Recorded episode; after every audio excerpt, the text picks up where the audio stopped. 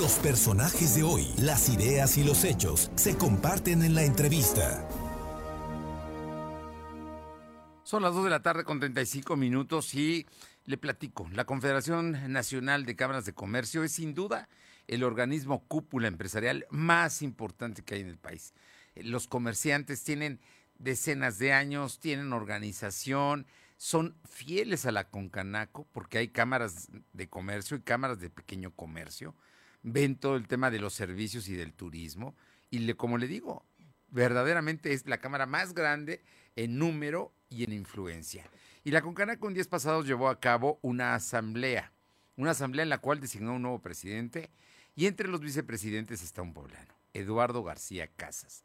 Y entre las primeras determinaciones que ellos tomaron está desconocer a la presidencia de la Canaco Puebla con algunos argumentos que tienen. Claro, la Canaco Puebla, junto con otras cámaras que no son mayoría, están buscando no reconocer la asamblea. Es así, Eduardo, ¿cómo estás? Felicidades, te mando un fuerte abrazo y platícanos qué está pasando en Concanaco. Bueno. Bueno, ¿qué tal, Fernando? Buenas tardes. Buenas tardes. Pues Eduardo, preguntándote qué está pasando en Concanaco. Mira, es muy sencillo. Nosotros, este, y se hizo la asamblea legal el día 7, 7 de septiembre eh, en el Hotel Marriott, conforme a la ley de cámaras y sus confederaciones, eh, donde resultó electo el contador público Juan Carlos Pérez Góngora, quien fue presidente de la Cámara de Comercio de Monterrey, con el apoyo de 44 de los 66 consejeros. El grupo que tiene actualmente secuestrada la Confederación no le pareció y está convocando para el día de hoy a una asamblea espuria, lo cual quedó revocado en la asamblea extraordinaria que se celebró el día de antier también después de la asamblea donde se publicó en el periódico Milenio que la asamblea de hoy quedaba sin efectos. Oye, bueno, en toda esta historia, cuéntanos, ¿cuál es la situación que guarda la Concanaco? Porque yo asistí, bueno, yo, yo estuve en la toma de posición de tu papá como presidente de la Concanaco en Mazatlán, si no estoy mal, eh, cuando, cuando el ingeniero García Suárez fue presidente, designado presidente de Concanaco. Me, acuerdo, sí fue, sí fue allá, ¿no? Fue en, en Sinaloa. Sí, exactamente, tienes toda la razón. Fue en Mazatlán, Sinaloa, que asistió el presidente de la República, Miguel de la Madrid, y que te acordarás que Francisco Labastida Ochoa era el gobernador del estado de Sinaloa. Ahí tomó posesión mi padre. Oye, pero yo te digo esto porque la Concanaco siempre se había manejado con mucha armonía. ¿Qué hay detrás de toda esta, esta situación de, eh, bueno, pues ustedes tienen la mayoría de consejeros, tienen ya una, una eh, asamblea reconocida legalmente, inscrita en la Secretaría de Economía, pero hay otros que dicen que no, entre ellos los de Puebla. Platícanos. Bueno, es una cuestión ideológica y económica. Mira, el problema de la Concanaco viene y desgraciadamente hay que decirlo por culpa de un paisano de nosotros.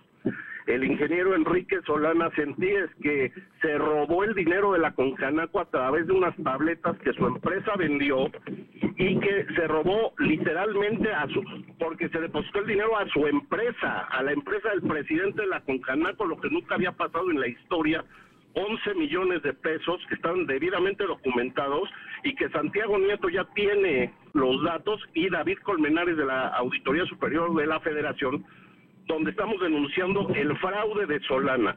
Pero no fue el único fraude, también se dedicó a comprar facturas falsas al 3% y el retorno del 97% iban por él en reforma 222 de la Ciudad de México, donde Solana tenía su departamento, ahí las factureras les devolvían el dinero en efectivo a Marco Antonio Marcelino Prósperi Calderón, que hoy funge como presidente de la Canaco de Puebla, y a Miguel Pellico Villar, quien funge hoy como yerno de Solana. O sea, robo a despoblado.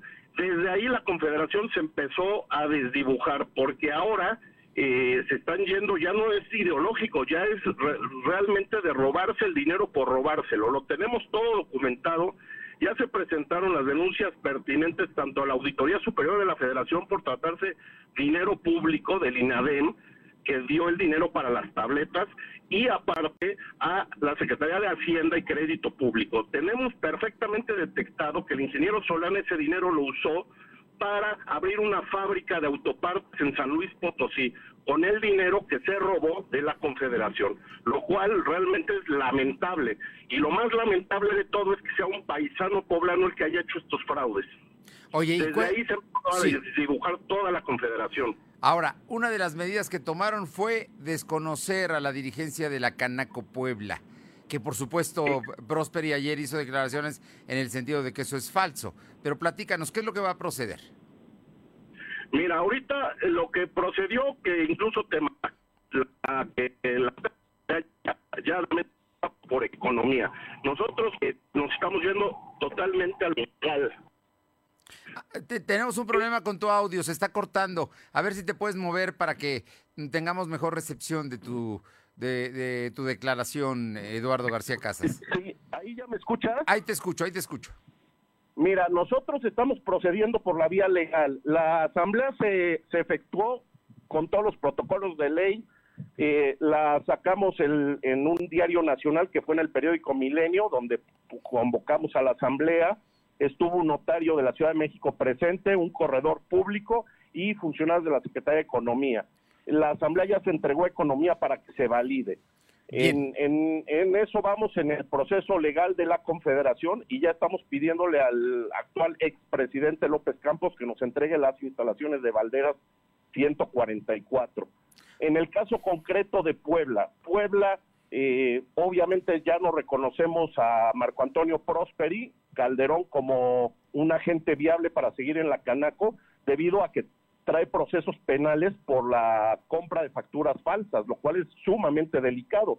Imagínate que la fiscalía prenda al presidente de la Canaco de Puebla por por compra de facturas falsas. Entonces, lo que estamos proponiendo es que se nombre un delegado y que este delegado convoque a elecciones limpias con todos los, todos los socios, que se vote democráticamente, que todos los socios puedan votar, lo que nunca ha pasado en la Canaco de Puebla, lo que nunca ha sucedido.